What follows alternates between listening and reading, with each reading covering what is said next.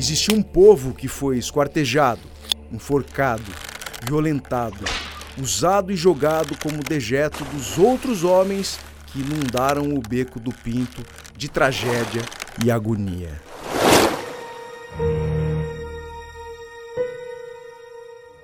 Você tem medo de quê? Assombrações são fenômenos humanos ou paranormais? Todas essas reflexões nós faremos juntos. Mas nosso ponto de partida para essa viagem no insólito é saber o que te assombra. Esse é um podcast original que traz à luz da atualidade assombrações históricas, aparições, maldições, almas penadas e tudo que o inexplicável guarda em seus porões. O que te assombra é feito por Tiago de Souza, Silo Sotil, Júlia Zampieri e Matheus Haas. Especial Cidades e Medos, primeira temporada, São Paulo Sobrenatural. Episódio 6 Fantasmas do Beco do Pinto.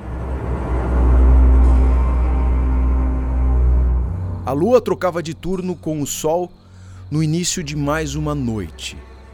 Atento a tudo, no início de sua jornada, o membro da Guarda Municipal caminhava por entre as ruas que antecedem o pátio do colégio. O fim do dia trazia junto a diminuição dos ruídos de carros, dos alertas das buzinas e das entusiasmadas ofertas dos ambulantes. Sua ronda seguia normalmente. Ele passa pelo beco do Pinto, mantendo seu olhar adiante. Já quase atravessando a passagem, que é fechada por um portão, percebe um vulto no canto de seu raio de visão. Ele retorna e se vê diante de um homem em pé, na parte de dentro do beco, que, como já dito, encontrava-se fechado pelo portão. O diligente guardião percebe que o homem está bem vestido. Teve tempo, inclusive, de perceber que ele usava um chapéu e um terno muito bem cortado por um alfaiate dos anos 20. O homem não direcionava o olhar para o portão e, portanto, aparentava não ter percebido o flagrante que acabava de sofrer. Foi quando o agente se dirigiu ao suposto invasor, dizendo que ele não poderia ficar ali. O homem de dentro do beco fitou os olhos do agente, como quem desejasse mostrar que também havia o percebido. Mas ao invés de justificativas, caminhou no sentido da parede da casa 1 e a atravessou, desaparecendo sem traço ou resistência dos tijolos que se estabelecem onde, entre tantas voltas do rio, a tempos remotos, singraram os doze jesuítas. Aqueles que, abrigados pelo silêncio das criaturas que nunca viram nada parecido, aportaram na várzea no alto da colina que dividia dois rios, a Companhia de Jesus, Nosso Senhor, ergueram a primeira palhoça daquelas terras e a batizaram de Colégio de São Paulo no dia do batismo do apóstolo Paulo.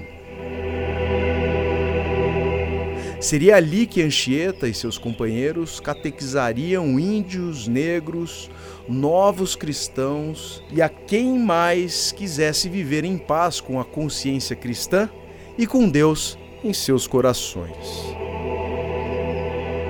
Anchieta não veria e tampouco vislumbraria a quantidade de coisas que o futuro iria desenterrar para entender e comprovar a quantidade de coisas que ainda passariam por ali.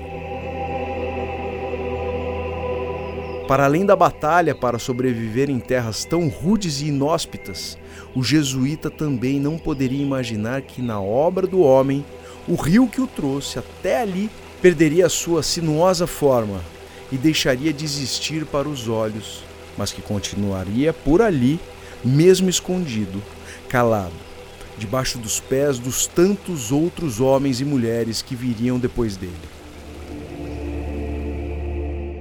No beco do Pinto ainda se ouvem os gritos e o arrastar das correntes do povo escravizado. Era nele que passavam os tigres a carregarem os tonéis com dejetos dos seus senhores para jogarem ao rio, o que deixava rajada a pele escura em contato com o que transbordava dos tonéis. Era no rio que passaram as bandeiras a desbravarem e violarem as terras virgens em busca de ouro e tantas outras riquezas. Os muitos caminhos que o beco abrigava ainda servem como um mapa desenhado com os escarros, com os lixos e com o sangue vertido de tantas raças e povos em nome do império, dos impérios, depois da república. E por consequência, o progresso com a sua aristocracia refém dos seus próprios becos.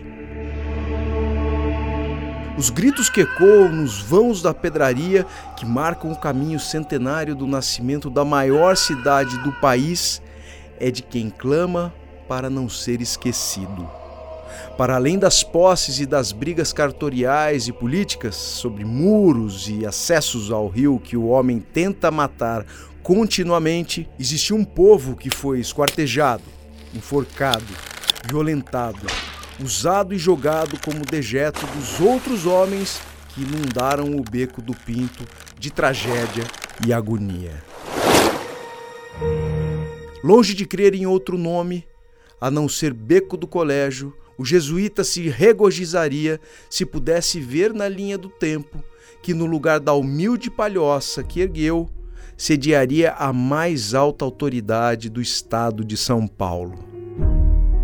E que em seu redor teria a morada de um militar e de uma poderosa e influente marquesa, de uma delegacia, os alicerces fundamentais para a construção de uma sociedade exclusiva e o homem cada vez mais demasiadamente homem. Não muito longe, junto aos gritos da dor, do descabido que marcam as paredes do beco, Ayangá endemonizado pelo jesuíta, gargalha sobre o esgoto que sufoca os rios e, admirado entre o passado e o futuro, no impulso quântico de sua onipresença, observa e se deleita com o desenlace de mais tantos desenganos.